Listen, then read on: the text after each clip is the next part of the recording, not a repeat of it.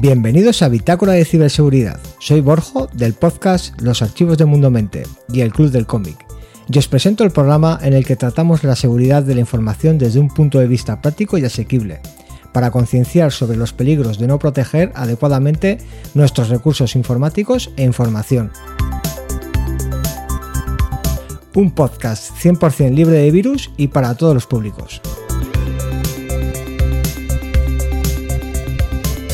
Yo soy Raúl Fernández Santos y os hablo desde Guadalajara, en España. Y yo soy Sergio R. Solís, hablando desde Madrid. Este es el episodio número 35 de Bitácora de Ciberseguridad. Un programa producido por Proyecto Albedo Consultoría de Seguridad. Y que forma parte de la red avpodcast.net.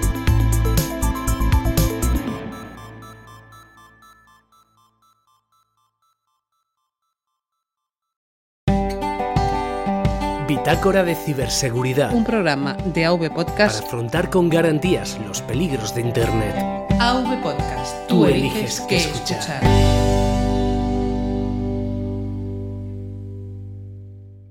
Bueno, Raúl, eh, me gustaría empezar con... Antes de liarnos con el plato fuerte, aclarar lo que, lo que sucedió, lo que hicimos en el último episodio, que puede haber gente que no lo haya entendido. Entonces, bueno, pues hace más de un mes el líder del Partido Popular, un partido de mucho peso en España, para los que sean de fuera, eh, hablaba de algo que llamaba blockchain administrativo y se liaba con ciertas explicaciones que tenía que abandonar a mitad por, por, no saber cómo continuarlas. Entonces, pues básicamente era un discurso lleno de palabrería técnica, pero sin contenido, porque él mismo no sabía de lo que hablaba. Pero bueno, como le tocaba hacer un discurso sobre tecnología y quedar de moderno, pues lo intentó, como lo intentaría cualquier otro político. A modo de broma, cuando sale ese discurso, en Twitter, en nuestra cuenta, en arroba vitaciber, indicamos que ya nos había hecho un episodio, ¿no? A modo de sarcasmo. Y como por circunstancias de la vida personal y profesional, tanto tuya como mía, no pudimos grabar el episodio del mes pasado, pues publicamos ese audio como si fuese un episodio, con su presentación y su despedida y tal. Entonces queremos que queremos dejar claro a, toda la audiencia que no es una cuestión política que apareciese esta persona en concreto, sino que ese discurso en concreto, ese discurso específico, demostraba lo muy necesaria que es la cultura tecnológica en la, en la sociedad para que lo mismo que no queremos que nos vendan brujería u homeopatía como si fuesen medicina, pues tampoco queremos que nos vendan palabrería técnica como si supiesen de lo que hablan. Entonces, que lo que se trata es de que sepan de lo que hablan y de que lo expliquen y lo traten bien, no de que vayan inventándose discursos que puedan sonar bonito. Y de eso es de lo que trataba, ¿no? Lo que hicimos. Sí, de ese señor del que usted me habla. bueno, esperamos que, que, el concepto del episodio tan particular esté claro y se entienda, que era una cuestión de humor y de, Sí, bueno, en, en, definitiva se trata de que todo el mundo entienda que, que, que, lo que se ha querido remarcar es precisamente la incultura que hay en este campo, sobre todo por los que más ejemplo deberían de dar, que son nuestros políticos todos. Exactamente. Entonces, bueno, ¿te parece que vayamos al plato fuerte? Parece, parece.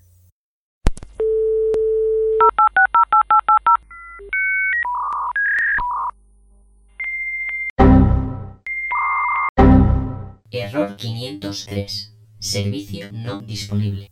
Bueno, pues hoy nos hemos juntado para hablar de ataques de cadena de suministro. ¿Vale? A raíz del evento que ha salido de Asus. Sí. Lo has leído, ¿no? Sí, sí. Perfecto. Pues entonces, eh, lo primero que tenemos que aclarar es qué es eh, este tipo de ataque. Y para ello vamos a empezar pues, con la parte de cadena de suministro, ¿no? Yo me he planteado aquí un ejemplo. Yo te lo planteo a ti y a ver qué te parece y, y me planteas variaciones y, y cómo lo vayas viendo. Muy bien. ¿Vale? Una cadena de suministro es el medio por el que una empresa, organización o cualquier otra entidad eh, se le proporcionan los recursos necesarios para que realice las tareas que, que le competen, ¿no? Por ejemplo, Sí.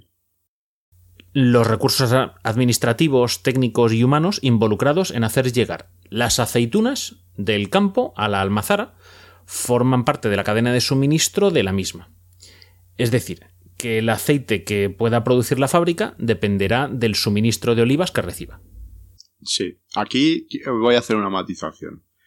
Eh, este, esta cadena o este procesos, estos, estos procesos, como se llaman realmente, eh, pueden ser internos o externos. Correcto. En el ejemplo que nos pone Sergio, la almazara puede poner sus propios, puede tener su propia producción agrícola, con lo cual todos los recursos serían internos, pero eh, también puede haber otra almazara que sea o bien de una cooperativa, donde llevan la cosecha los socios, o simplemente que compre la cosecha de los agricultores de la zona, con lo cual serían recursos externos. Esto es un matiz que va a tener luego cierta importancia.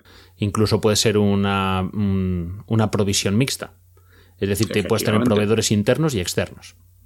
Eso es. Lo que quería dejar claro es que la cadena de suministro es todo lo que involucra, eh, todo lo que está antes de la almazara. Es decir, desde lo más cercano sería el camión que la trae al almacén de la almazara, pero es que el que cultiva el olivo también forma parte de esa cadena de suministro. el que lo fumiga, el que lo cosecha, el que lo cuida año tras año, todo eso, incluso la parte administrativa, todo forma parte de la cadena de suministro que al final hace que la oliva acabe en una cinta de transporte para ser machacada y extraer el aceite. Sí, bueno, realmente son los distintos. Está, bien, o sea, pero bueno, tendríamos que hablar más que de otra cosa de procesos, de los procesos que. Sí, son distintos procesos, pero todos los que hay antes de que el producto esté en la almazara son cadena de suministro para la almazara. Sí, que son, quiero decir, son, es lo que nos, es lo que nos permite el, el entregar al cliente el producto final, que en este caso es el aceite. Bueno, pues entonces, imagínate ahora que alguien sabotea el, el, motor de los camiones. ¿Vale? Me da igual si es productor interno o externo, la aceituna no llegaría a la almazara y cuando se le agotan las reservas almacenadas, pues dejará de producir aceite. Lo cual generaría a su vez un desabastecimiento en los clientes de la almazara, para los cuales la almazara forma parte de esa cadena de suministro. Y luego, pues mm, las aceitunas almacenadas en origen o en los propios camiones ya saboteados, encima se pueden poner en mal estado. Es decir, que vemos que se acumulan los problemas, ¿no? Porque falle un eslabón de la cadena. Otro ataque que digamos que podría ser más parecido a los ciberataques, en este ejemplo que estamos poniendo, eh, sería envenenar las aceitunas en origen para que cuando se suministren el aceite salga de mala calidad o incluso siendo tóxico. Y bueno, pues mm, realmente lo que vemos es que se puede perjudicar a la parte de la almazara sin realmente atacar a la almazara. Es decir, no hay que hacer nada contra esa infraestructura. Podemos atacar a toda la parte previa a la almazara dentro del proceso de producción del aceite, a los eslabones previos de ese proceso. Atacando a cualquiera de ellos podemos perjudicar a ese eslabón concreto que puede ser nuestro objetivo. Esto es lo que podríamos llamar un ataque de cadena de suministro, así visto con un ejemplo, ¿no? Sí, sí, efectivamente. Vale, pues si ahora vamos a la ciberseguridad, se denomina ataque de cadena de suministro o supply, eh, supply chain attack a las acciones desarrolladas por el actor del ciberataque contra generalmente un proveedor de hardware o software del objetivo real. Es decir, que yo te ataco a ti, Raúl, que eres productor de un determinado software, por ejemplo, pero mi objetivo no eres tú, mi objetivo es el que te compra a ti el software. Sí. Entonces, el ataque de cadena de suministro eh, consiste en eso, en atacar al que le proporciona el software o el hardware a la víctima final, la víctima real que queremos encontrar. El tema es que estos ataques son bastante complejos en cuanto a planificación y a la ejecución, y suelen usarse con propósitos específicos. Es decir, no, no es normal hacer este tipo de ataques para un ataque masivo eh, como indiscriminado. ¿Vale? Sabemos que los ciberdelincuentes pueden ser, pues eso, atacar de forma masiva o indiscriminada o focalizarse en un objetivo concreto. Estos, digamos que son ataques a largo plazo. Sí, a largo plazo no, y no ya tanto como a largo plazo, sino con un objetivo concreto. Entonces tú dedicas un esfuerzo, unos recursos, unos conocimientos para conseguir un objetivo concreto. Cuando hablamos de un objetivo concreto no quiere decir que sea una única persona o empresa sino que se trata que puede ser todo un sector o todo un país el objetivo. Pero el objetivo puede ser todo un país. Entonces, mm, ¿recuerdas el caso de NotPetya? Me parece que lo comentamos en alguna noticia en el podcast, Eh, Sucedió en verano de 2017, si no recuerdo mal. Eh, Sí, era un ransomware que parece ser que se cree que Rusia desarrolló el ataque contra Ucrania. ¿Vale? El objetivo no era un ente concreto, sino el tejido empresarial y de infraestructuras críticas del país. Lo Claro. que hicieron los atacantes fue atacar a un fabricante de software que desarrollaba una aplicación muy empleada en Ucrania para gestiones fiscales. ¿Vale? Para cumplir con tus obligaciones fiscales, pues era muy común utilizar esa aplicación. Entonces, lograron penetrar en la infraestructura de red de esa empresa, lograron insertar código en una actualización de ese software y cuando todos los clientes del país se descargaron esa actualización y la instalaron en sus equipos, se vieron afectados por un ransomware que empezó a cifrar los sistemas. En este caso parece que sería un ataque indiscriminado, porque también afectó a algunos otros países, pero realmente lo que se cree es que era una operación, pues eso, geopolítica, que lo que trataba era de inutilizar a Ucrania, o sea, dejarla bloqueada. Sí, en este caso, o sea, lo que haces es que atacas un, atacas un, un objetivo a través de un vector suyo de producción, que como puede ser un proveedor, por ejemplo, y claro, eh, siempre consigues infectar equipos o hacer lo que sea porque, porque digamos que es legítimo eh, dentro de tu cadena de suministro, como tú decías antes, ese vector. Exactamente, para ti ese software es legítimo. Eh, te llega, es de tu proveedor de siempre, eh, tiene la firma digital de ese pro- proveedor.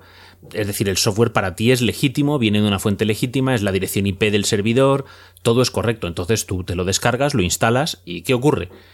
Que, que está, tiene algún tipo de backdoor, tiene algún tipo de elemento que se puede descargar otro payload, ¿no? Un- unos archivos Sí. para ejecutar alguna acción maliciosa y en este caso lo que hicieron fue eh, una acción de ransomware, pero no con el objetivo de conseguir dinero, porque el propio ransomware ni siquiera guardaba las claves de cifrado, es decir, que eh, no, no, no ha- hacían como que te pedían dinero, pero vamos, que se tiene bastante claro que simplemente querían destruir información. Sí, sí. Entonces, pues bueno, lo que mencionamos, mm, si no quedaba claro que era un ataque de sabotaje, aclaramos eso, que es que no pedían el rescate, simplemente cifraban los archivos y el ransomware ni siquiera guardaba la, la clave. Y bueno, pues Claro. lo que... En este caso hablamos de lo de la firma del software que es original, el, el software lo es, su origen lo es, y por defecto confiamos. Siempre cabe la posibilidad de que se puedan detectar conexiones de red sospechosas, pero en un caso como este el daño ya está hecho. O sea, una vez que detectas el tráfico de red malicioso, el daño ya está hecho. Entonces, Ya, lo único que puedes es tirar del cable, ¿no? sí, tirar del cable y, y empezar a apagar equipos antes de perder más, más información. Luego he apuntado algunos casos, eh, otros casos reales, aparte de este de NotPetya, eh, como uno que hubo, por ejemplo, de extensiones del navegador Chrome. También Sí. en 2017. Luego dejaremos los enlaces, como siempre. Claro. ¿Vale? En este caso manipulaban las páginas web visitadas, manipulaban el tráfico de red, incluso podían robar credenciales de usuarios, no sé si era en Cloudflare. Entonces, eh, pues lo mismo podían estar buscando, por ejemplo, se me ocurre, que eh, incluyeron extensiones falsas en Chrome, la gente se las instalaba y buscarían aquellos usuarios que tuviesen credenciales de Cloudflare. ¿Por qué? Sí. porque probablemente utilizar las credenciales de otros usuarios les permitiría acceder al servicio de Cloudflare y probablemente eso les sirviese para camuflar el tráfico de otros ciberataques que estuviesen desarrollando en el tráfico de estos usuarios legítimos. No sé si me explico. Sí. Sí, sí, sí. Entonces, si eran capaces de redirec- redireccionar el tráfico por ahí, pues podían pasar más desapercibidos y, y engañar un poquito a quien les investigase. Claro. Luego tenemos el de ShadowPad, ¿no? Sí. Shadowpad Backdoor. Que esto lo que hicieron fue eh, un backdoor de Shadowpad inyectado en una actualización de un software de gestión de red. ¿No? Esto se comunicaba mediante solicitudes DNS que fueron detectadas como sospechosas por una empresa afectada y así se pudo descubrir el, el ataque. Eh, esto permitía a los ciberdelincuentes insertar malware en las compañías afectadas, además de robar datos. Este ataque me parece que afectó a banca, sobre todo. Tengo aquí Sí. un enlace que, que Sí. afectó a, a unos 100 bancos o algo por el estilo. Mm, Creo que es Eduardo Collado en su podcast. Tiene información, tiene algún episodio sobre filtración de información mediante llamadas DNS. ¿Vale? O sea, el DNS es una cosa que tradicionalmente se ha vigilado muy poquito y se utiliza tanto para exfiltrar como para meter información dentro de una red comprometida. En cualquier caso, como tú comentabas antes, son ataques bastante elabora- elaborados en cuanto a su arquitectura. Sí, o sea, no son ataques sencillos, entonces por eso digo que no suelen ser ataques indiscriminados de estos. A ver, pueden ser masivos, pero no son indiscriminados. ¿Vale? O sea, buscan Claro. objetivos concretos. Por ejemplo, en este caso, si ves que son 100 bancos afectados, dices, hombre, pues es que resulta que ese software, que no sé si tenía algo que ver con Cisco, no recuerdo, eh, probablemente sea usado por el tipo de industria que tú pretendes atacar. Es decir, que sabes a por quién vas. Lo que pasa es que a lo mejor atacar directamente, de forma directa a ese objetivo tuyo, es más complejo que atacar a uno de sus proveedores. Claro. Entonces, si puedes atacar a uno de los proveedores que sea más vulnerable, siempre es más sencillo, ¿no? Al final siempre se ataca al eslabón más débil de la cadena porque es lo que sale más rentable. Efectivamente. Por eso es muy importante. Ahora, bueno, contaremos el caso de concreto de Asus, pero es muy importante eh, mm, tener en orden toda tu cadena de proveedores. Exactamente. Porque por más seguridad que tú implementes, eh, siempre dependes de terceros y eso hoy en día pues está funcionan así los, los, los negocios. Prácticamente ninguna empresa es capaz de, de, su- de- de suministrarse todos los procesos al 100%. No, es casi imposible. Bueno, vamos entonces con lo de Asus, ¿no? Se trata de un fabricante Sí. de componentes informáticos, ¿no? Y de computadoras, de PCs. Y pues en el mes de marzo de 2019 se ha hecho público que la empresa ha estado sirviendo actualizaciones de software con un backdoor preinstalado, que sería parte de un ataque de cadena de suministro. El ataque se ha dado a conocer como Operación Shadowhammer, ¿no? El, el martillo sombra o algo así. Sí, sí, sí, la sombra del martillo, bueno, lo que quieras. Bueno, el, el caso es que el software afectado por los atacantes, el que han manipulado, es el Asus Live Update, que es una aplicación Ajá. preinstalada en los equipos de, de este fabricante para actualizaciones de firmware y software. Es decir, que puede utilizarse, por ejemplo, para actualizar la BIOS. La, la conozco, la conozco. A mí nunca me ha funcionado, pero la conozco. Pues has tenido suerte en este Eh, caso. Eso te iba a decir, que, que he tenido mucha suerte. No, seguramente Bueno, porque lo que los- no, eh, por- seguramente porque cambié el sistema operativo hace tiempo ya. Y creo que no es compatible. Bueno, lo que los atacantes hicieron fue robar los certificados de la firma digital de Asus y manipularon eh, versiones anteriores de Asus Live Update y las firmaron con los certificados válidos que habían obtenido. De forma Sí, que sí. cualquier descarga de esa aplicación mm, pues se, se vería como válida y proveniente de un proveedor autorizado. Eh, esto, leí bueno, que afectó a más de un millón de equipos, se calcula. Sí, en, en Europa, ¿no? Rusia, Alemania y Francia. Sí, me parece que entre esos tres sumaban casi el 50%. Eh, hubo otro caso, entre comillas, parecido, ¿vale? Otro caso de ataque de cadena de suministro, que fue el de C-Cleaner, que no tengo Sí. apuntada la fecha por aquí, pero luego en los enlaces lo pondremos. Fue hace un par de años, me parece también. Eh, se trata de una aplicación para borrar, para liberar espacio en disco y para detectar algunos posibles malware que puede haber en el ordenador, ¿vale? Es una aplicación de limpieza del PC. Y bueno, pues como obviamente habéis adivinado, ellos mismos sufrieron una brecha de seguridad que los atacantes aprovecharon para modificar el código original de la aplicación insertando código malicioso en la misma. Eh, se- en este caso, el- me gusta la estrategia que utilizaron, ¿vale? Me parece muy interesante. Hombre, no es que añadieran... ¿Perdón? Y es muy enrevesada, la verdad. Es muy enrevesada, pero es, es, eh, muy interesante. O sea, lo que hicieron fue que no, inter- no integraron el código malicioso en el código fuente de CCleaner, sino que manipularon el compilador que utilizaban en CCleaner. Entonces en, en CCleaner tienen unos servidores que utilizan para compilar su código y lo que hicieron fue manipular esos, esos compiladores. Un compilador, para el que no lo sepa, es el programa mm, que se encarga de traducir lo que escribe un programador al lenguaje máquina. ¿Vale? Un programador escribe su código en C, por ejemplo, y el compilador lo convierte al archivo .exe que luego podemos ejecutar en un, en un PC con Windows. Pues entonces lo que hicieron fue manipular el compilador, de forma que aunque el código original de los desarrolladores de CCleaner siempre estaba limpio, porque era el que ellos mismos habían desarrollado, al compilar, el compilador añadía la parte maliciosa. El compilador que entiendo que es de a su vez una tercera parte también. Eh, sí, los compiladores eh, al final siempre es de otra tercera parte. En, esta en este caso lo que pasa es que, claro, esa misma técnica la podrían haber usado con otros fabricantes de software que utilizasen el mismo compilador. Claro, esa es la... Es por eso Claro, por ahí viene la pregunta, porque a mí lo que se me plantea es, aparte de esto de, de CCleaner, me imagino que ese compilador, si es una herramienta estándar, la habrán utilizado también diversos programadores. Eh, sí, lo que no quiere decir es que ellos hayan manipulado el compilador en origen. A lo mejor lo han manipulado mm. solo en CCleaner. Para este caso concreto. es decir, eh, tú imagínate que es la empresa X la que desarrolla el, compilador. Muchos compiladores son de código abierto, es decir, que no, no, hay un repositorio único donde tú puedas ir a buscarlos.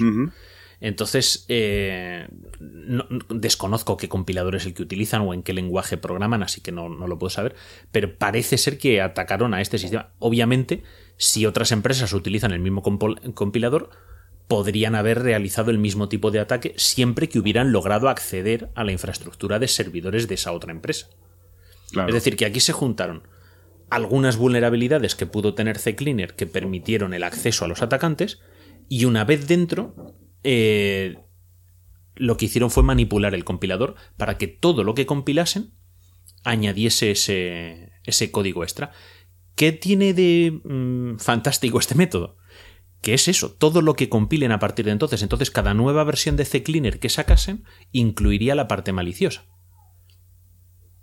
Y sería más difícil de descubrir, porque el primer sitio al que tú vas a buscar algo malo va a ser al código fuente, pero el código fuente estaba limpio. Era el compilador el que añadía la parte maliciosa. Entonces, bueno, se, calcula que hubo más de unos 2.200.000 o 2.300.000 descargas de, de la versión modificada de CCleaner y que más de un millón y medio de equipos llegaron a contactar con el centro de comando y control de, los atacantes. El centro de comando y control son los servidores desde los que realizan sus conexiones y, dan instrucciones a los, al malware los que lo han creado. Sí, además, eh, esto es un programa muy... CCleaner es un programa muy conocido. Vamos, yo lo he utilizado en, en varios equipos, además. O sea que... Es muy popular. Lo curioso mm. es que lo que hacían en primera instancia los atacantes, parece ser por lo que se ha investigado, es que eh, analizaban qué equipos se conectaban a su centro de comando y control. ¿Vale? Porque al conectarse les enviaría información pues, sobre el tipo de equipo, sistema operativo, mm, una serie ¿no? de parámetros. Y con eso identificaban qué máquinas les resultaban interesantes. Entonces se calcula que fueron pocas decenas las máquinas con las que llegaron a interactuar. Vale. Bueno, pues más o menos eh, con esto hemos explicado unos cuantos casos reales, ¿no? El de Asus, el de CCleaner, NotPetya, hay distintos niveles, hay muchos niveles. Vamos a pasar ahora a las conclusiones, pero la idea general eh, de este episodio es explicar en qué consisten los ataques de cadena de suministro y es algo que seguro que vais a ser capaces de apreciar. Eh, ¿Sabes dónde sale mucho este tipo de concepto? ¿no? Que al final es atacar a una persona en la que confía tu víctima objetivo. En las pelis de ladrones. No tiene por qué ser un ataque de cadena de suministro informático, pero, pero puede darse según la película el caso. Y en las pelis de ladrones es muy habitual que acabe siendo vulnerable el objetivo, ¿no? Porque en esas pelis tú sueles simpatizar con los ladrones. Pues el malo eh, acaba siendo víctima porque los ladrones atacan a alguien de la confianza del malo y con eso consiguen el acceso. Entonces es, es muy clásico de las películas. Pero bueno, eh, yendo a las conclusiones, ¿vale? El hecho de que una empresa pueda o no ser de interés estratégico o económicamente relevante eh, es bastante indiferente a la hora de considerar eso como un freno para los ciberataques. A menudo pensamos que nosotros o la empresa en la que trabajamos no es tan importante como para que alguien se tome la molestia ¿no? de atacarnos. Pero atacar una empresa... Sí, suele... Sí, dime. No, no, que, que, que, suele ser eso, o sea, que al final siempre se suele atacar el eslabón más débil. Ese es el tema, que al final, mm, pues las empresas siempre son proveedores de alguien, de un producto, de un servicio, de lo que sea. Entonces, puede que no seamos víctimas porque nosotros seamos relevantes, sino porque alguno de nuestros clientes lo es. Entonces, mm, debemos mejorar nuestra seguridad tanto como podamos, ¿vale?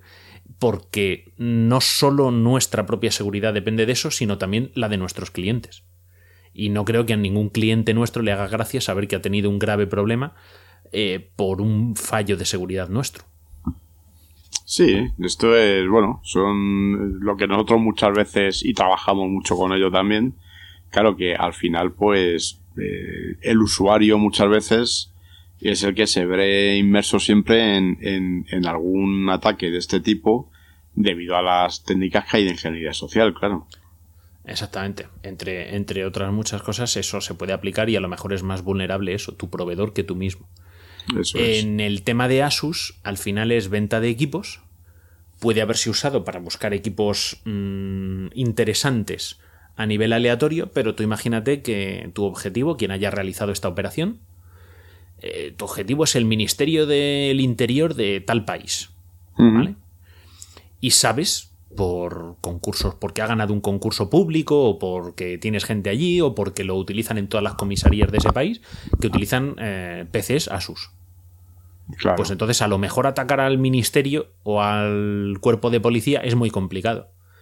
Pero si logras acceder porque los ordenadores que entren allí ya están infectados, pues es, en este caso es, quizá es más fácil atacar a Asus que atacar al ministerio en cuestión. es muy, muy goloso, ¿no? El premio es el premio gordo. Exactamente. Obviamente juegas pensando que algunos de los ordenadores que se vean afectados por este problema van a acabar en ese sitio. En este caso, además, como es a través de la aplicación de actualizaciones, quizá afecte también a computadoras que ya han sido vendidas anteriormente. Claro. Entonces, pues, mm, sabiendo que son las que tienen, pues puede llegar a afectarles. Entonces, por eso, el problema de que nos ataquen de esta manera es que podemos afectar a terceros. Entonces, debemos tenerlo en cuenta a la hora de gestionar nuestra seguridad, porque, bueno, siempre lo decimos, que esto es como las vacunas. Cuando una persona se vacuna, también protege a los que están alrededor. Pues esto de los ataques de cadena de suministro es un buen ejemplo de cómo la, la ciberseguridad y la seguridad de la información se parecen en ese sentido a las vacunas. Cuanto más Sí. mejora la, la seguridad de uno de los miembros de una sociedad, ¿no? O de un tejido empresarial o personal o lo que sea, mejora un poquito la seguridad de todos. Claro. Por eso es lo que comentábamos antes. Eh, como, como esto además es algo que ya se está viendo que es recurrente, es muy importante para las compañías, sobre todo para las grandes compañías, eh, tener en cuenta toda su cadena de suministro a la hora de, eh, de, de organizar la ciberseguridad en la compañía. Porque claro, cualquier, cualquier, sobre todo ahora que se, que, por ejemplo aquí en España, eh, tu parque de proveedores está compuesto por muchísimas empresas pequeñas, microempresas, incluso empresas a lo mejor de dos o tres personas, pues por ahí te puede venir un problema. Exactamente. Y luego, pues ya a nivel técnico, con- mm, estamos hablando de que muchas veces estos ataques de estos ciberataques, ¿no? De cadena de suministro, eh, son difícilmente detectables. Claro. Los sistemas de anti-malware más tradicionales funcionan en preejecución. El gran porcentaje de su proceso es en preejecución. Entonces, tú tienes un fichero y tienes que decidir si ese fichero es benigno o maligno antes de que se ejecute. Sí. El problema es que la firma es válida, el origen del archivo es válido, el 99,9% del código incluido en ese archivo es benigno porque es el del fabricante.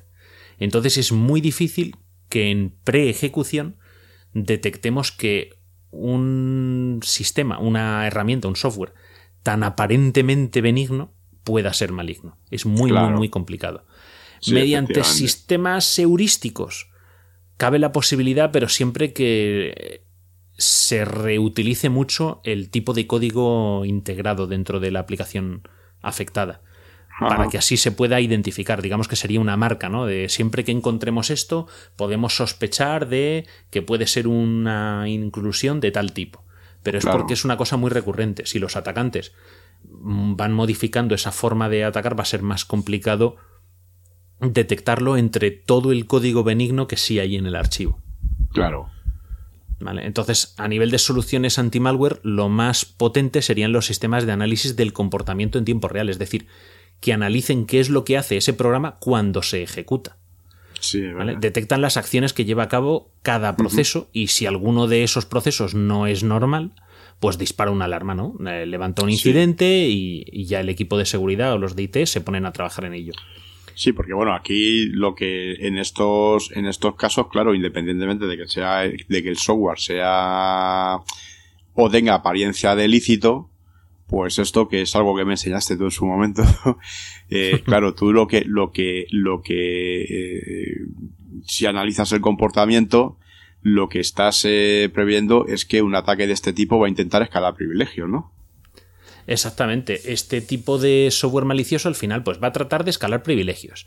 Va a tratar de hacerse persistente en el sistema para poder ejecutar, no ya la ejecución del software bueno, sino que va a tratar de que el software malo que se instale a través de esa, de esa pequeña carga de código que se le ha hecho Sí. eh, se ejecute cada vez que se inicie el equipo para hacer lo que tengan que hacer. Va a tratar de descargar DLLs falsas y utilizarlas en vez de las auténticas. Entonces va a tratar de hacer una serie de barrabasadas Claro. que son lo que hace el malware. Eh, son las acciones. mm, normalmente una persona en la calle no mete la mano en el bolsillo de otra persona. ¿Vale? Bueno, una pareja de novios, ¿no? A lo mejor se mete la mano en el bolsillo del pantalón atrás. Pero no metes la mano en el bolsillo de otra persona que no conoces. Pues entonces, en este caso, no importa que la persona vaya vestida de policía. Tú imagínate. ¿Vale? Porque a lo mejor es un delincuente que se ha puesto el uniforme de un policía. Sería este Claro. ataque de cadena de suministro, ¿no? Han, han metido el delincuente dentro y se está dedicando a meter la mano en los bolsillos de la gente. Entonces es eso lo que hay que detectar, pero claro, eso solo lo puedes detectar si haces detección en ejecución. Es muy, es muy difícil, no es imposible, pero es muy difícil hacerlo en pre-ejecución del programa. Entonces, bueno, eso es a tener en cuenta. Y luego también están las soluciones de seguridad en red, ¿vale? Que analizan el tráfico, pues con proxies, con firewalls, con IDS, ¿no? Los Intrusion Detection System. Eso es. eh, que esos pueden detectar tráfico anómalo, conexiones a IPs eh, no autorizadas, extrañas o de baja reputación. O si un detectar. componente quiere componer, quiere conectarse con un servidor remoto de manera ilícita también, ¿no? Exactamente, que utilicen protocolos extraños, que a lo mejor tengan un exceso de comunicaciones DNS por encima de lo normal. Entonces eso puede despertar una alerta, pero claro, ahí volvemos a lo mismo. Ahí ya tienes el malware ejecutándose. Eh, has descubierto de qué máquina puede provenir gracias a estos análisis de red, pero ahora tienes que ir a esa máquina y descubrir qué es el que- quién es el que está haciendo esas conexiones. Eso es. Entonces, eh, a nivel de red se puede, yo creo que es, se puede llegar a detectar cierto tráfico. Mm, También se ocupan ahora los malos de camuflarlo, de hacer conexiones intermitentes, de cambiar direcciones IP, de, de no hacer ráfagas superpotentes de tráfico, porque son fácilmente detectables. Entonces mantienen un perfil bajo, ¿no? Vo- Volar bajo el radar. Claro. Entonces, el problema con estos ataques de detectarlos una vez que te han afectado es que es complejo. Es posible, pero es complejo. Entonces, tienes como fase previa los sistemas de análisis en preejecución, que es difícil, no imposible, pero es difícil que detecten nuevos ataques de este estilo. Los sistemas de detección de comportamiento en tiempo real, que son los que más probablemente pueden ayudar a detectártelo, y los sistemas de análisis en red, que yo creo que tienen más probabilidades de detectar mm, comportamientos en red anómalos que incluso los sistemas de preejecución, pero que ya es tarde, ya ha salido o han entrado cosas cuando tú lo Sí, detectas. ya está circulando por ahí, vaya. Ya está, ya, ya hay algo que está afectando por dentro. Entonces, pues eh, no mucho más que decir al respecto. Pues harás, la verdad. Añadiremos los enlaces a las notas del programa sobre algunas de estas noticias. recomendaros que tengáis eh, precaución con vuestros proveedores dentro de lo que es eh, lógicamente aceptable, ¿vale? No vayamos a la paranoia. Cualquier proveedor mm, puede verse afectado. En el ordenador tenemos instalado Firefox, Chrome, podrían verse afectados, obviamente. Tienes Esto- instalado el cliente de correo. Esto es algo que incluso indirectamente eh, dice que siempre hablamos muchas veces el, el Reglamento General de Protección de Datos Europeo. Habla de la protección de los datos, pero bueno, de alguna manera lo que te dice es que tienes que vigilar toda tu cadena, precisamente de proveedores, para verificar que, que ese tráfico de datos es seguro. Exactamente, hay que hacerlo pues con un juicio sano. Como hemos dicho, no hay que ponerse paranoico porque, porque es imposible que podamos verificar la calidad y seguridad de todo el software que llegamos a utilizar. O sea, partiendo Eso. del sistema operativo del PC y del teléfono, suponiendo que solo use- usemos esos dos dispositivos y no haya más, pues tienes sistema operativo, tienes el, todo el software que integra cada uno de los sistemas operativos, todas las aplicaciones que has instalado.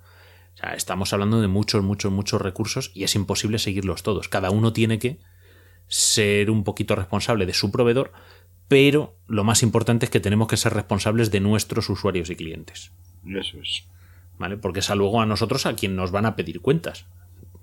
Y A los, con que nos van a, a los que nos van a sacudir. Exactamente, al final, oye, el problema me ha venido a través de ti, la culpa es tuya, me indemnizas tú.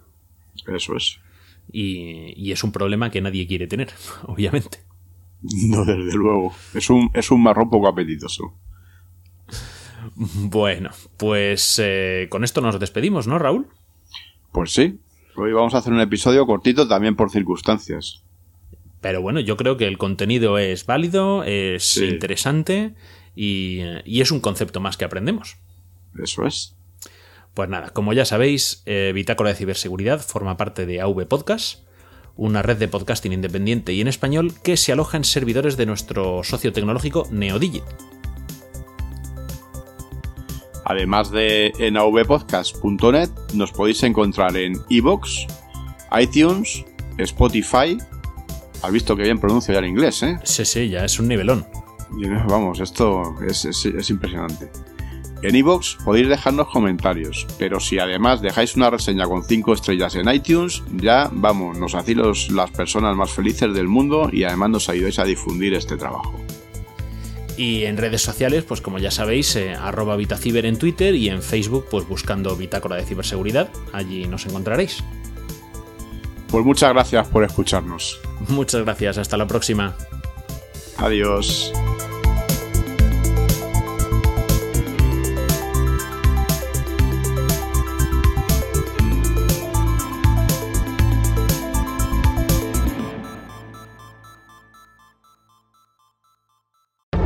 avpodcast.net Sonido en red.